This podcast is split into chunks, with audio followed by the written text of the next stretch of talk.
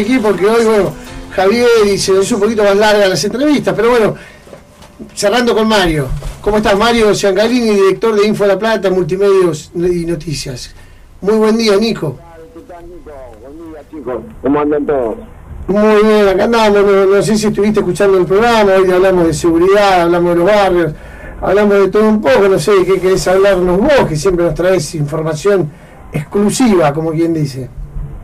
Mira, la verdad que no estuve escuchando prácticamente porque estamos en- haciendo los aprestos para la transmisión en vivo del acto de cierre de campaña de Gustavo Pose, en la, interna de la Unión Cívica Radical, que tiene elecciones el 21 de marzo, y, este, es el cierre de campaña, un cierre de campaña bastante particular, en medio de pandemia, eh, sin acto masivo, eh, pero bueno, a las 11 de la mañana va a empezar eh, el acto, aparentemente, cumple lo que está previsto, y estamos preparando todo el, el desarrollo multimedia para la transmisión en vivo. Así que O sea, eh, Mario, vas a estar transmitiendo desde Info La Plata el cierre en vivo, el cierre de campaña de Gustavo Pose y Martín Lustó desde Ituzaingó.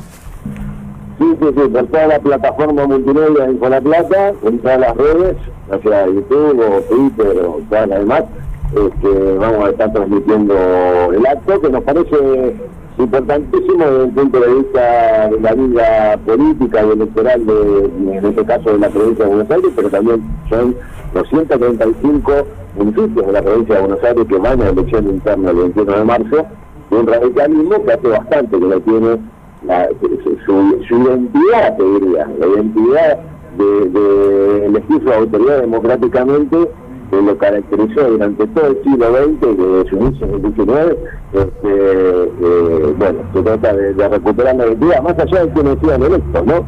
Claro. Eh, de, de hacer las elecciones internas, elegir su autoridad partidaria en forma democrática con el voto del afiliado, eh, eh, había dejado el radicalismo de lado esto en los últimos tiempos con decisiones autoritarias y poco democráticas para integrar la vida en Juntos por el Cambio. Bueno, el 21 de marzo vuelve el radicalismo a recuperar su identidad.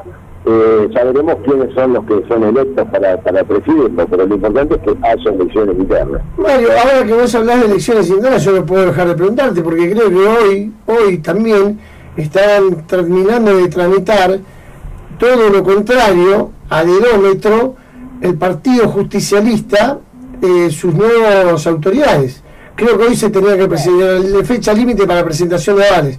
A, com- a- a comparación, no son buenas comparaciones, de la Unión Cívica Radical, el Partido Justicialista, Cristina dijo máximo en la provincia, Alberto en la Nación, y en los municipios, no sé qué quilombo habrá, ¿vos sabés algo de eso? Todo dedo, todo dedo por la señora. Sí, claro, a ver, la diferencia entre lo que acabamos de decir del radicalismo y eh, el Partido Justicialista es que el Partido Justicialista también hace muchísimo que no tiene elecciones internas para Y ahora tendría que tener más que nunca, porque hay muchas vertientes dentro de este frente de coalición de gobierno. Tendrían que tener internas para decidir quién es la autoridad, por más que. Porque ahí se vota con el padrón de afiliado, interna, pero bueno, hace mucho. Contanos vos que vos sabés mucho de esto. Claro, pero a ver, no, no, no es tan así. La, la, identidad del Partido Justicialista en cuestiones internas, estamos hablando siempre que quede claro de autoridades partidarias, Claramente. no no para elegir cargos electivos después en una elección general. Estamos hablando de autoridades partidarias. El Partido Justicialista históricamente, las autoridades partidarias eh, son elegidas en, elecciones muy muy reunidas a niveles locales, en los distritos locales, eh, en cada municipio, ¿sí? No así a nivel eh, provincial y nacional. Generalmente el Partido Justicialista llega a consensos para eh, tener lo que se llama lista única, que es que si bien el proceso electoral cumple con todos los requisitos de la ley, eh, donde tiene que haber eh, una presentación de afiliados, avales para la, para la lista y un cronograma electoral que hay que respetar y que hay que hacer el acto electoral, por más que haya una lista única, este, generalmente el Partido Justicialista eh, acuerdan, acuerdan los, los dirigentes de toda la provincia, de todos los distritos, eh, en listas únicas. Prácticamente nadie se anima a presentar una lista, digamos, si está en desacuerdo contra eh, lo que casi 135 referentes de toda la provincia se ponen de acuerdo, ¿no? Sería, sería ilógico. Pero bueno, esta es una gran diferencia. en la estructura de gobierno, de autoridades, en el caso de dos partidos, son diferentes. En la Unión Cívica Radical, eh, la convención, ¿sí? la convención de la provincia de Buenos Aires, ser electo convencional, decide después las candidaturas nacionales, por ejemplo, en la gran convención nacional. Y a su vez, el radicalismo en cada municipio está dividido en comités, que a su vez están divididos en distritos más pequeños dentro del municipio, que también eligen autoridades. En cada municipio eh, se divide. Y esa siempre hace el Partido Justicialista. El Partido Justicialista tiene un distrito único en cada municipio. No, no, se divide. Te doy un ejemplo. Acá en la ciudad de La Plata, la Unión Cívica Radical tiene eh, el comité eh, de la primera sección, el comité de la segunda, como, digamos, divisiones electorales que tiene la ciudad de La Plata cuando cuando hay elecciones. Cada uno de esos comités, este 21 de marzo, elige autoridades. Cada uno de esos. ¿sí? En el caso del Partido Justicialista, en la Ciudad de La Plata, damos como ejemplo, estudiar en todos los municipios, no están divididos así. Es solamente una autoridad, el, distrito único el partido. ¿eh? Engloba una sola. Y en el caso de la provincia de Buenos Aires, el Partido Justicialista tiene el Congreso Provincial, dicen congresales, los que vendría a ser recién, lo que hicimos la convención de los radicales, em, para que indirectamente pues esos congresales ¿sí? pueden eh, definir apoyos o no, o creaciones de frente o apoyos a candidaturas nacionales. No tienen que ver con las elecciones de autoridades partidarias. En el caso del Partido Justicialista son elecciones directas eh, pero generalmente llegan a consenso. ¿Qué quiero decir en este resumen tan mezclado? Que la Unión Cívica sí está recuperando su eh, identidad democrática porque están obligadas a, elegir en cada distrito, en cada municipio, autoridades eh, sectoriales y seccionales, y no así el Partido Justicialista. El Partido Justicialista lo que está sucediendo es que el 99%, te diría, del partido a llegar a un consenso para tener una lista única. Lo que sí empieza hoy es el cronograma electoral que la justicia les impone. La justicia les impone un programa de presentación de afiliados, de presentación de avales, de eh, la presentación de esa lista única que ha llegado por consenso. Eh, y que y que tiene un llamado a elecciones que es en noviembre. Es decir, por más que eh, lo que se puso hoy en marcha es el programa electoral. La lista ya está consensuada prácticamente eh, con, con Máximo Kirchner a la cabeza eh, y todos los intendentes y todos los referentes políticos del Partido Socialista de la Provincia de Buenos Aires lo están apoyando. no es hoy que Máximo Kirchner ser presidente, recién cuando termine el programa electoral. Sí, por el contrario, el 21 de marzo, el que gane la interna radical va a ser el nuevo presidente de la Unión Cívica Radical con esta provincia si fuera en este caso. Muy bueno, muy bueno para el que no conoce el sistema electoral partidario, que eso es la base después de lo que viene para la, elección general, donde se eligen autoridades y que después conducen los, los, destinos del país, ciudades y provincias. Así que bueno, gracias por aportarnos este dato y... Generalmente, pará, pará que quiero aclarar esto. No, te iba a decir si teníamos algún temita, también. Generalmente, ¿qué sucede? El radicalismo tiene esa democracia interna y cuando va a enfrentar la general eh, va orgánicamente y la convención decide, por ejemplo, que están dentro de Juntos por el Cambio y van orgánicamente y ya no necesitan pelearse de nuevo, para decirlo en términos de, de de gallos. Por lo general, el Partido Socialista les cuesta mucho después llegar a los concursos para presentar en la lista en las elecciones generales. Entonces van a pasos. ¿Sí? Exacto. Eh, digamos, no es que el Partido Justicialista es menos democrático que el radicalismo en este sistema de interna, de autoridad partidaria, porque quizás hasta ahí es más democrático cuando va a elegir la, la elección, porque no llegan a consenso en la mayoría del puntos van obligadamente a paso. ¿sí?